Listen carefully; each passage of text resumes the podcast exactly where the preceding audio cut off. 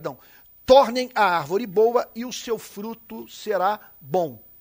O que, é que o Senhor Jesus está dizendo com isso? Ele está falando de árvores que não servem para o sustento do corpo humano, para a manutenção da nossa vida biológica. Árvore que produz fruto que nós não podemos ingerir. Tem esse tipo de árvore. E tem árvore que pode saciar a nossa fome, que pode saciar a nossa sede. Tem árvore cujo fruto pode alimentar o nosso organismo. Então o Senhor Jesus a, a, compara, nesse, nesse sentido, os seres humanos a árvores. Vamos ser francos? A pessoas que simplesmente a produção da sua vida não faz bem a ninguém. Você tem contato com elas, elas só extraem de você coisas. Elas não acrescentam nada, elas não alimentam. Elas não comunicam esperança, não comunicam amor, não comunicam paz. Estar com elas não faz você se sentir amado, se sentir precioso, se sentir valioso. É sobre isso que Jesus está dizendo. Então o que ele está falando é o seguinte: tornem a árvore boa e seu fruto será bom. O que ele está falando é da completa impossibilidade do ser humano produzir esse fruto sem que ele tenha nascido de novo, sem que, sem que ele tenha passado pela regeneração, sem que ele tenha sido transformado pela graça de Deus em árvore boa. Árvore boa. Então, o que o Senhor Jesus está dizendo, preste atenção, meu Deus, é, eu não estou querendo aqui falar com, com, com um ar condescendente ou querendo mostrar aqui uma impaciência com as pessoas, como se eu fosse aquele que entendeu tudo e ninguém entendeu nada. Mas eu tenho que admitir, contudo, que eu me exaspero com o fato das pessoas esperarem que não cristãos se comportem como cristãos. É o que está em curso no nosso país, de uma forma toda especial, desde 2018. Eu mudo a presidência, eu mudo o Supremo, eu mudo o Congresso, pronto, eu tenho uma sociedade cristã. Isso é pelagianismo, isso não é, isso não é cristão. Isso é uma crença numa liberdade humana que a Bíblia declara com muita clareza que o homem não tem mais. O homem se tornou escravo do pecado. Como diz Chesterton, é a única doutrina bíblica para a qual há prova empírica. Olhe para as guerras, olhe para o estado do mundo, da humanidade, olhe para o que está acontecendo na Ucrânia. Como é que pode o presidente da, da, da Rússia falar assim, livre, livremente, sem nenhum pudor, sobre bomba atômica? Eu vou usar bomba atômica. A humanidade de joelhos. Bilhões de pessoas dormindo mal, aflitas, pensando numa, numa terceira guerra mundial com uso de arma atômica. Arma atômica. E o sujeito fala livremente sobre isso. É surreal. Ataca uma outra nação. Olha para o que está acontecendo agora no Irã. As mulheres estão precisando ir para as ruas com seus irmãos, com seus pais, com seus avós e tal. Ir para as ruas. Para terem o direito de mostrar o rosto, de terem voz na sociedade de serem reconhecidas como seres humanos. E o Estado resiste a uma demanda dessa legítima. Por quê? Por quê? Porque o ser humano precisa nascer de novo.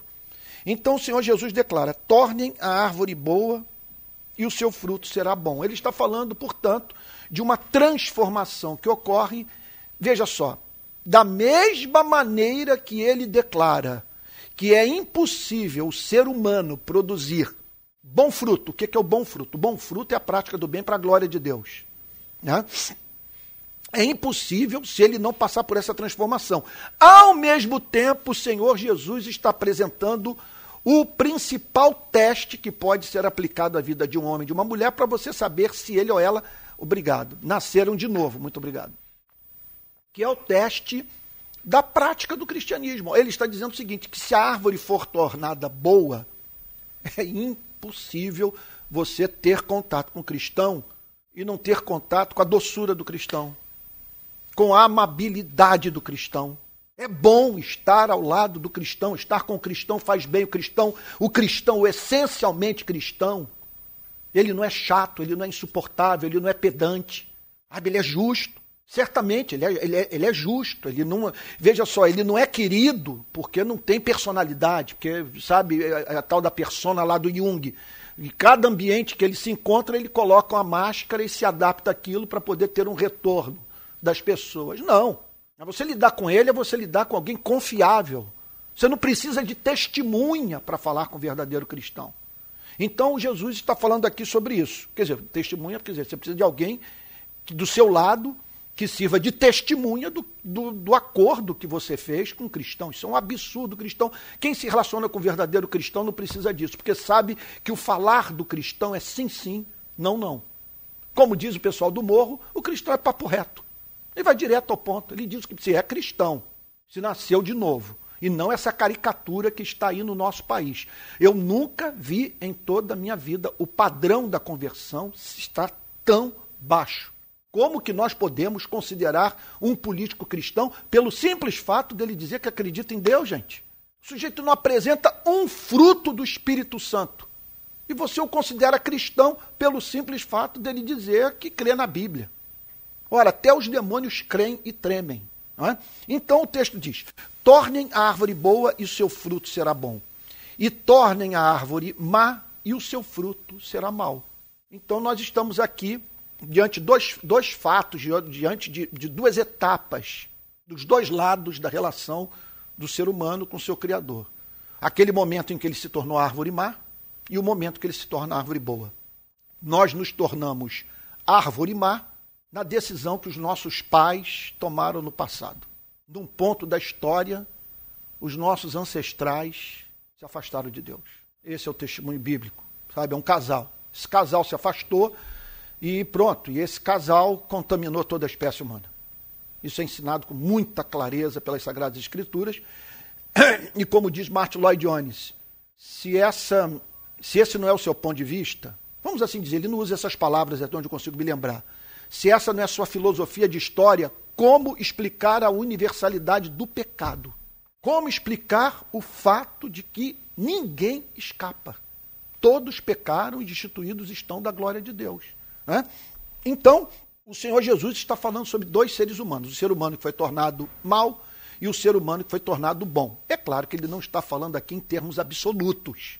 Veja só, ele não está dizendo aqui que todo ser humano foi transformado num demônio, que todo ser humano é tão mal quanto poderia ser. E ele não está dizendo aqui que toda pessoa regenerada é tão santa quanto poderia ser. O que ele está falando é de uma natureza.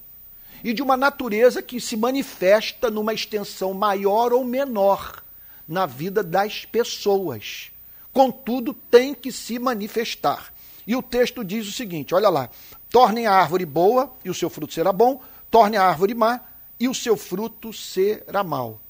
Então, quando que o fruto é mau? Quando que o fruto é mau? É quando você tem contato com uma pessoa e você volta para casa pior do que quando encontrou.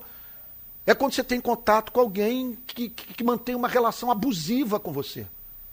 Sabe? Alguém que só extrai de você, alguém que o trata, mas não de forma a o aproximar do Criador, a, a, a fazer com que você ande pela vereda do cumprimento da vontade de Deus para a sua vida. Sabe? Esse é o fruto mal. Então, o Senhor Jesus prossegue dizendo: porque pelo fruto se conhece a árvore. Olha, aqui é, é, é, é a declaração mais importante do ponto de vista dos testes que podemos aplicar à vida de um ser humano a fim de saber se ele nasceu de novo ou não. E o teste não é a ortodoxia, o quanto de doutrina que ele conhece, o teste não é o quanto de experiências místicas ele experimentou, ele vivenciou. O teste não é nem o dinheiro que ele já deu para a igreja, ou quantas vigílias ele já sabe, já, já, já participou, sabe? O, o que ele diz é que, veja só, pelo fruto se conhece a árvore. Que o principal teste que pode ser aplicado à vida de um ser humano, a fim de saber se ele é cristão ou não, é a prática do cristianismo. Agora, é claro que quando a gente pensa em prática do cristianismo, essa que é a desgraça. No nosso país hoje, eu confesso que eu, eu, eu às vezes, eu deixo vazar uma certa impaciência na pregação. Mas é claro, o momento é dramático da história do nosso país. Nós estamos experimentando a maior divisão de toda a história do protestantismo brasileiro. Nós nunca vivenciamos. Isso é um ponto muito importante. Eu não posso ficar de sorriso, eu não posso tratar as pessoas nas pregações, eu não posso me exasperar, não posso me tornar amargo. Mas eu não posso lidar com as pessoas como se tudo estivesse indo bem. As coisas não estão indo bem. Nós estamos profundamente divididos. O comportamento dos cristãos nas redes sociais é absolutamente obsceno. Obsceno. As pessoas estão tratando na internet que deve ser tratado de modo particular. Então, quando nós falamos sobre pelo fruto se conhece a árvore, então vem à mente de alguns, olha, ele é progressista. Ele está dando fruto do progressismo. O outro, não, ele é conservador. Ele está produzindo os frutos do conservadorismo. Só que se essa árvore estiver dando fruto de verdade, você vai ter problemas com o progressismo, você vai ter problema com o, conservadorismo. E, vo, e, e, você vai, simplesmente, você vai ter dificuldade de relacionamento com gente de ambas as, as vertentes político-ideológicas ou comportamentais. Que olhe para o comportamento de Jesus. Se, se dar fruto é reproduzir a vida de Jesus, me mostre conservadorismo na vida de Cristo, ou me mostre progressismo na vida de Cristo. Tem horas que você vê Cristo botando o pé no freio, me perdoe aqui dizer, e dizendo assim, não, isso aqui eu não vou negociar. Não tenho como negociar. Não há como abrir mão. Vocês têm, sabe, tem coisas que são, tem certas coisas que vocês não podem praticar, sem certos valores morais que são absolutos e inegociáveis. Agora tem algumas outras coisas que não, que o amor ensina que vocês têm que avançar. Eu, porém, vos digo. Ó, foi dito assim, mas eu declaro para vocês que agora é outra, outra história. Você vê esse progressismo na Bíblia, em especial no apóstolo Paulo. Quando, só, só um minutinho aí, só. Fala baixinho. Só, o, o, o então, o, Perdão, gente, não quero ser mal educado, não, tá? Só para a gente prosseguir aqui. Então você vê o apóstolo Paulo, quando ele declara com muita clareza: olha, vocês sabem que grande parte do Antigo Testamento não tem mais relevância nenhuma para os cristãos. É, você tem que saber ler o Antigo Testamento. Você tem que saber ler o Antigo Testamento. Nós precisamos saber que parte do Antigo Testamento funcionava para a teocracia judaica, antes da vinda de Cristo e que aquilo foi prescrito, aquilo não tem mais o que nos dizer, apenas como interesse histórico. Onde já se viu, o homem não pode sentar na cama de uma mulher que está no período da menstruação. Qual é o sentido do negócio como esse hoje? Não pode comer determinados animais. Aí você olha esse progressismo no Novo Testamento. O apóstolo Paulo botando a ética para avançar. Nós superamos isso. Cristo veio. A referência agora é outra. Não vamos voltar para o jardim de infância. Ele diz isso com muita clareza na carta aos Gálatas. E a gente vê esse mesmo princípio na vida de Cristo. Quando ele diz, olha, os fariseus, com sua tradição, eles atam fardos pesados sobre os ombros dos homens, que ninguém consegue carregar. O meu jugo é suave, o meu fardo é leve.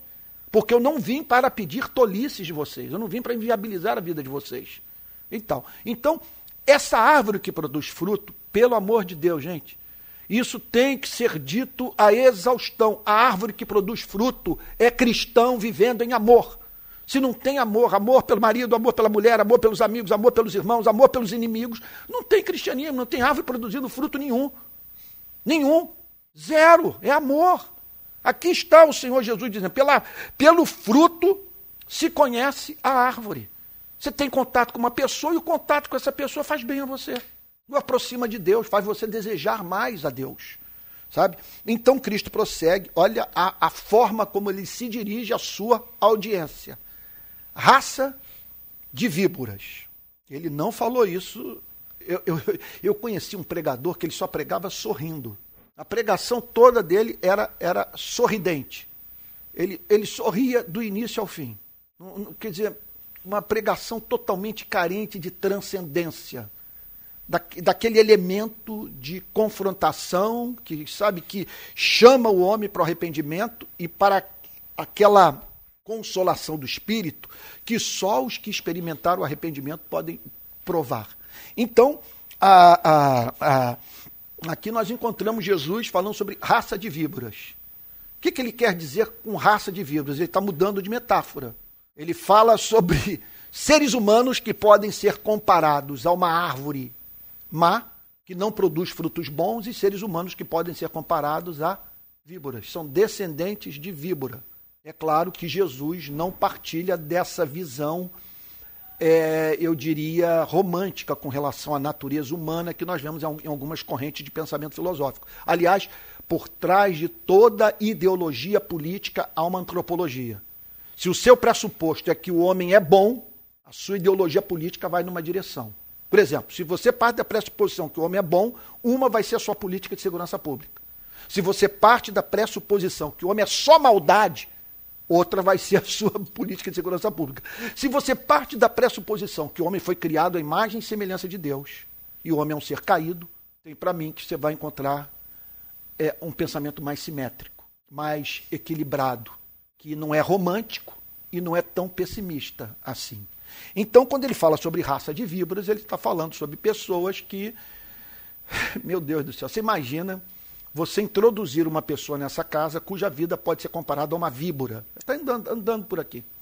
Essa pessoa é uma ameaça para a sua vida, uma ameaça para a sua família, uma ameaça para os seus bens, é uma ameaça para a sua reputação, é uma ameaça para a sua saúde mental, é uma ameaça para a humanidade. Tem gente assim, gente? Tem gente assim. Por mais que a gente seja otimista com relação aos seres humanos, nós podemos dizer que não, não há gente assim, que todos são essencialmente bons. Hoje, uma coisa boa dessa crise que nós estamos atravessando é que todos estão com um discurso, de certa forma, essencialmente eu chamaria de pré-cristão. Para você ser cristão, você tem que acreditar em algumas coisas que dão sentido. Por exemplo, você não pode ser cristão se não acredita na existência de Deus. Mas cristianismo não é crer em Deus. Você não pode ser cristão se você não acredita em valores morais absolutos. Mas o cristianismo não é crença em valores morais absolutos, vai para muito além disso. Então, é, então aqui o, o, o, o, que o Senhor Jesus está nos apresentando é um conceito profundamente realista da natureza humana. Raça de geração de víboras. É o que ele está dizendo. Ele é enfático. É para quem ele está se dirigindo. Ele olha para algumas pessoas e diz raça de víboras. Para quem ele está se dirigindo? Olha o que, que diz o verso seguinte, olha só verso 34. Como vocês podem falar coisas boas sendo maus? Então está, Jesus está muito irado com uma espécie de ser humano. É um ser humano que você pode, assim, à luz do texto, considerar profundamente religioso. Ele está se dirigindo a uma audiência predominantemente judaica, não pagã. E ele chama aquela gente profundamente religiosa que fazia parte de uma nação é, na qual a religião era fator preponderante na formação da cultura, ele diz o seguinte: raça de víboras, como vocês podem falar coisas boas sendo maus? Jesus está indignado com o quê? Jesus está indignado com o fato de aquelas pessoas, como vocês podem falar coisas boas sendo maus. Delas esperarem uma espécie de comportamento que não é condizente com aquilo que elas eram. Como vocês podem, olha lá, falar coisas boas sendo maus? Há várias formas de você ver essa declaração de Cristo, essa pergunta de Cristo. Como é que vocês podem esperar um comportamento diferente dos que vocês manifestam com a natureza que possuem? Sem terem nascido de novo, sem terem se convertido, sem terem passado pela experiência de arrependimento. Olha lá, essa é uma forma de você ver como vocês podem falar coisas boas sendo maus. O que Jesus está declarando, portanto, é que, meu Deus, isso é muito sério. Como vocês podem falar coisas boas sendo maus? O que ele está dizendo é que nós nos entregamos na fala na fala, que é a comunicação verbal é a principal via para o conhecimento é do coração. Você se entrega o tempo todo. Aliás, Freud ensinava isso. Não é, Alex? O Alex aqui que mexe com esse campo do conhecimento humano sabe disso melhor do que eu que aquele Freud, Freud dizia, nós estamos o tempo todo nos entregando, especialmente quando, nas piadas que nós proferimos, nos atos falhos, entre outras tantas formas mais de. Agora me esqueci que da minha mulher, que está fazendo também agora psicologia, está nesse momento estudando psicanálise. Então, é, é, então a, a, a, o que Jesus está dizendo é que análise do conteúdo da conversação daquela gente era ajudava a ter uma ideia do seu estado de alma, da condição espiritual daqueles homens e daquelas mulheres. É, como vocês podem falar coisas boas sendo maus? Ele está dizendo o seguinte: é uma escravidão. Não tem jeito. Aquilo que você é vai se manifestar. E é bem verdade, gente, que quando nós falamos sobre esse fruto ruim, sobre aquilo que esse veneno que o ser humano destila, é bem verdade que grande parte desse comportamento que envenena, que mata, é por meio da fala, por meio daquilo que falamos, que sai da nossa boca. É uma coisa impressionante como que a comunicação é capaz de. Às vezes eu vejo pessoas na internet, eu fico pensando, meu Deus, como que o sujeito não tem preocupação com a autoestima do próximo? Como que você solta uma bomba como essa? Como que você se dirige a um ser humano nesses termos? É, é impressionante a falta de preocupação. Nós vimos muita gente indignada com a manifestação que houve essa semana na Europa, não sei em qual país, em qual cidade, em que as manifestantes jogaram sopa num quadro de Van Gogh. Pela infinita bondade de Deus, parece que tinha uma tela de vidro e não pôde, então elas não conseguiram destruir a obra de arte. Só que nós fazemos isso com a obra de arte de Deus diariamente. A obra de arte de Deus é o ser humano. Calvino diz o seguinte: você quer conhecer a Deus? Olha, olhe para a criação. E na criação, olhe para o ser humano, porque não há nada que mais revele os atributos de Deus do que o ser humano. Quando você vê um ser humano chorando ao ver um filho recobrar a saúde depois de uma grave enfermidade, sabe? Ali você está vendo uma manifestação do, dos atributos de Deus. Quando você vê o ser humano entrando num prédio em chamas para salvar alguém, ali você está testemunhando uma manifestação do ser de Deus. O homem não seria assim se não tivesse crido, eh, sido criado à imagem e semelhança do seu Criador. Então Jesus prossegue falando, porque a boca fala do que está cheio o coração. Então, como vocês, como vocês podem falar coisas boas sendo maus? Porque a boca fala do que está cheio o coração. Com isso, Jesus está dizendo que para nós sabermos quem somos, é tudo que precisamos fazer é um inventário da nossa conversação pregressa, do conteúdo daquilo que nós conversamos, o que está mais presente na nossa fala. É isso que ele está dizendo aqui. Poderíamos hoje acrescentar o que nós teclamos, o que nós postamos, sabe? A forma como lidamos com as diferenças político-ideológicas e tal. Então a pessoa, porque a boca fala do que está cheio o coração. Deixa eu prosseguir. Ah, eu não quero adiantar, eu não quero avançar muito no horário, que daqui a pouco tem o debate, né? Então um monte de gente querendo se preparar para o debate. Deve ter gente até com um terço aí na mão, pedindo a Deus pelo seu candidato. Então vamos lá. Porque a boca fala do que está cheio o coração. Verso 35. A pessoa boa tira do tesouro bom coisas boas, mas a pessoa má do mau tesouro tira coisas boas. Então o Senhor Jesus está falando sobre a interioridade, ele está falando sobre pessoas que têm uma riqueza de alma e que dessa riqueza de alma, desse patrimônio, elas conseguem extrair o que é bom. Elas conseguem extrair o que viabiliza a vida humana, o que cura, o que traz esperança. Meu Deus, o que, o que às vezes até mesmo muda o destino de uma cidade. É isso que ele está dizendo. A pessoa boa, a pessoa boa, e olha que o Senhor Jesus aqui está dizendo o seguinte: existe esse tipo de pessoas. Ou e, existem esse tipo de seres humanos. Né? Existem, né?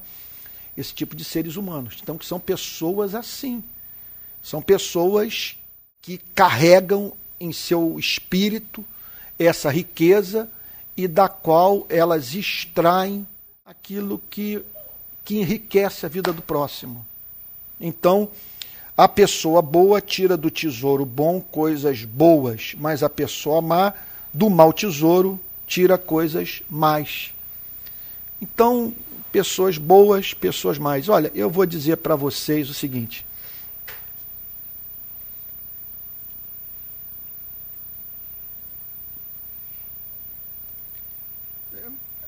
Os teólogos eles costumam afirmar que, que essa é uma grande questão teológica, que Deus criou o mundo.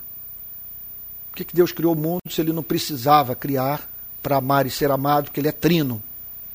Né? Então Deus não é visto pelo cristianismo como um, um solitário, um ser solitário no universo, precisando de alguém para se comunicar. Então os teólogos é, são unânimes. Eu estou falando da teologia clássica. Os teólogos são unânimes em dizer o seguinte: você vai ver isso em Agostinho, você vai ver isso em Tomás de Aquino, você vai ver isso em Lutero, você vai ver isso em Calvino, em todos os grandes teólogos. A criação é fruto do transbordamento de felicidade de Deus. Deus é feliz. E dessa plenitude, porque Ele é feliz, porque Ele é tudo que gostaria de ser, faz tudo o que quer fazer. E dessa plenitude de felicidade, Ele cria o ser humano para a glória do seu nome.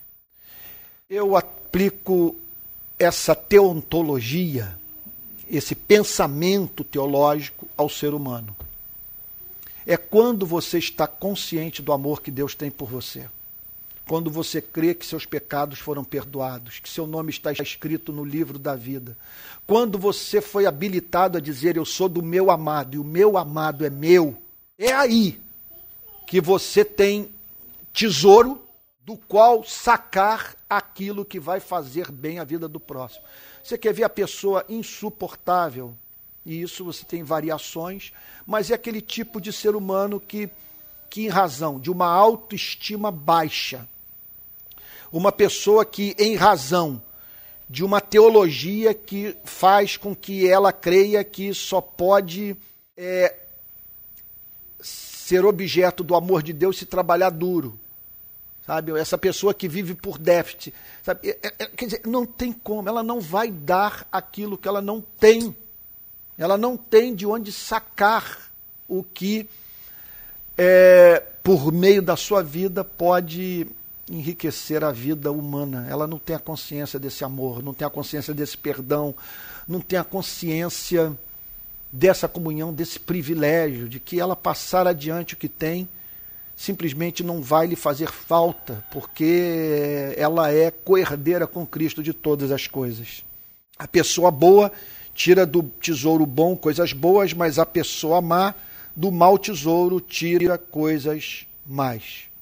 E aí então, os dois versos finais para nós concluirmos. Digo a vocês, aqui o Senhor Jesus está indo para aplicação prática. Digo a vocês, ele está aplicando a doutrina, ele está aplicando a verdade. Digo a vocês que no dia do juízo, preste atenção no que o texto está falando. No dia do juízo. Gente, grande parte da mensagem de Cristo girou em torno desse dia. É, a Bíblia ensina com muita clareza que Jesus acreditava no fim do mundo e que ele ensinou o fim do mundo. Muito claro isso ele chama o fim do mundo de o dia do juízo. Por que, que é o dia do juízo? Ele está falando desse dia, esse dia certo. Ele está dizendo o seguinte: esse dia já foi decretado. Então, o Senhor Jesus, na sua pregação, hoje não se fala sobre isso, né? Mas o Senhor Jesus, porque isso não, não atrai, não enche igreja. Mas o Senhor Jesus acreditava de todo o coração nesse dia especial. Ele falou o seguinte: esse dia é certo. E ele deixa superentendido, não, explicitamente entendido na sua pregação, que ele veio para preparar os seres humanos para esse dia, que é o dia do juízo. Né? Então, digo a vocês que no dia do juízo, o que é o dia do juízo? É o dia que os seres humanos terão que comparecer diante do tribunal de Deus. Ou vai ter isso, ou não vai ter isso. Nós temos que entender o seguinte: ou, ou, ou, ou isso é um fato, que nos aguarda, ou no final de contas, no final da história, ter sido Francisco de Assis ou Benito Mussolini, não faz diferença nenhuma. Ter concebido o nazismo e ter concebido um orfanato para o cosmos não faz diferença nenhuma. Ter jogado uma bomba atômica sobre uma cidade ou ter feito parte de uma ação humanitária para socorrer famintos, no final não há mínima diferença. Há mínima diferença. O que Jesus diz é o seguinte: não pense assim. Você está equivocado. Há um dia do juízo. E ele diz o que, que vai acontecer no dia do juízo. Olha lá. No dia do juízo, as pessoas darão conta de toda palavra inútil que proferirem. Isso é muito sério. Isso é muito sério. Tem coisas que eu não posso falar nas redes sociais. E eu nunca me dirijo diretamente a quem quer que seja. Aliás, essa semana eu quebrei essa regra, mas julgo de uma forma muito educada, porque eu fui acusado de uma coisa muito grave. E eu disse o seguinte: aquilo do que você está me acusando não é verdade. Está errado. O que eu disse está baseado em fatos. Eu disse que o Partido dos Trabalhadores ajudou a plantar muita igreja no Brasil. Ajudou a igreja a crescer e sustentou muito pastor. Porque, ora, você concebe uma política social. Essa política social tem como, como elemento central uma política de transferência de renda. Você transfere renda para cristãos pobres. Cristãos pobres tiram dessa renda o dízimo e dão para a igreja. Ora, meu Deus, isso aconteceu a partir de 2002 no país inteiro e eu fui testemunha ocular disso. A pior coisa é quando você está falando algo e você vê alguém tentar contradizer aquilo que você foi testemunha. Eu estive no sertão do Seridó dois anos atrás, no Rio Grande do Norte. O pastor disse para mim o seguinte: todo o dízimo da minha igreja é do Bolsa Família, todos os membros da minha igreja recebem Bolsa Família. E você vai me dizer que isso não é, tem influência sobre a vida das igrejas. Estou dizendo que o PT conscientemente beneficiou as igrejas. Não sou louco de fazer uma coisa como essa. Que eu estou dizendo o seguinte: que quando ele proveu Proveu, né? Esse é o verbo. Proveu. Casa para os evangélicos. Bolsa Família para os evangélicos. Quando ele levou luz elétrica para o sertanejo que só vivia na base de lamparina. Eu, test... eu, eu, conversei com várias pessoas, elas diziam a vida inteira vivia na lamparina, até que o Luz para Todos trouxe energia elétrica para minha casa. Aí eu passei a ouvir as pregações. Eu passei a ouvir os pastores. Eu passei a assistir televisão, a ter internet, ter celular. Isso é impressionante. Aí vem uma pessoa me atacar e tal. Eu falei, não, você está errado. Você está errado. Como é que você vai divorciar uma coisa da outra? Não tem como você divorciar. Você alfabetiza uma sociedade. Isso tem consequências espirituais. Você faz com que uma pessoa, você volta aí 25 anos, 30 anos na história do Nordeste, do sertão, você vai encontrar o garoto acordando de manhã cedo e de, pedindo para Painho comida. E o Painho dizia para ele: Não tenho, papai vai para a roça. E voltava no final do dia com rapadura e farinha.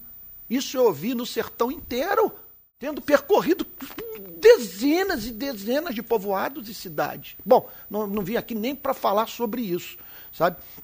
Mas o fato, o fato é o seguinte: é que nessas horas nós somos tentados a dar uma resposta mais dura, mais incisiva sabe? E, e, e, e, tal. E às vezes eu tenho vontade de dizer o seguinte, amigo, você consegue mostrar o que acabou de escrever para os seus filhos? Quando eu, quando eu descubro que é pastor que escreveu, dá vontade de dizer, você conseguiria colocar o que você escreveu no telão da sua igreja para toda a, a, a membresia ler o que você escreveu? Mas o que Jesus está dizendo é que no dia do juízo final vai ter um telão que vai mostrar tudo que nós falamos, tudo que nós vivemos. Olha só, Olha só, no dia do juízo as pessoas darão conta de toda palavra inútil que proferirem. Ele está dizendo o seguinte: que o dia do juízo, no dia do juízo, nós vamos ouvir a nós mesmos. Eu já citei essa metáfora de Francis Schaeffer várias vezes e eu acho extraordinária. Quando ele diz o seguinte: qual é a base do juízo final? Como que nós condenamos a nós mesmos? Ele imagina os seres humanos com um gravador pendurado no pescoço. E aí, toda vez que eles emitem um julgamento moral, a tecla de gravação é apertada pelo dedo de Deus. Você vai lá e aperta. Fulano é um canalha. Deus gravou. Eu nunca vi ninguém mais avarento do que você. Gravou. Fulano, você é muito egoísta. Gravou. Não sei quem deveria ser preso. Gravou. E vai, isso vai gravando a vida inteira. E a desgraça é que nós somos uns Moisésinhos o tempo todo descendo do monte, da, da, do monte Sinai com, a tábua da, com as tábuas das leis nas mãos. Nós estamos nós, isso não tem como você ser diferente. Nós estamos o tempo todo julgando pessoas, condenando pessoas, absolvendo pessoas, ou, ou, ou, ou lançando pessoas no cárcere. Então, o que, é que Francis Schaeffer diz? No dia do juízo final, a tecla play vai ser apertada pelo dedo de Deus. Deus vai lá e vai apertar a tecla play para você ouvir para você ouvir a si mesmo tudo que foi gravado. E aí uma pergunta lhe será feita. O que você tem a dizer sobre a forma como viveu à luz do que você passou a vida inteira exigindo das pessoas? É isso que Jesus está dizendo. Exatamente isso. As pessoas darão conta de toda palavra inútil que proferirem. O que é palavra inútil? É palavra que joga um contra o outro. É palavra que arrebenta a psique. É palavra que afasta as pessoas de Deus. Sabe? É, é palavra que não aproxima os seres humanos do propósito de Deus. Palavra que não honra a Deus. Sabe? Então, toda palavra inútil que proferirem. Aí o último verso para a alegria de todos e felicidade geral da nação. Porque pelas suas palavras você será justificado, e pelas suas palavras você será condenado. Com que isso ele está dizendo o seguinte: ele está dizendo duas coisas com isso. Primeiro, o seguinte: se você confessa que é um pecador, vamos tentar interpretar essa declaração à luz do todo da Bíblia até da pregação de Cristo. Se você declara, confessa verbalmente que é um pecador, se arrepende dos seus pecados, os confessa diante de Deus, você será justificado. Essa é uma dimensão. Essa é uma dimensão. Essa é uma forma de, pelas suas palavras, você será, olha lá, você será justificado. Mais um ponto. Isso é muito sério. Que quanto mais você for misericordioso com o próximo, tratar as pessoas com doçura, com gentileza,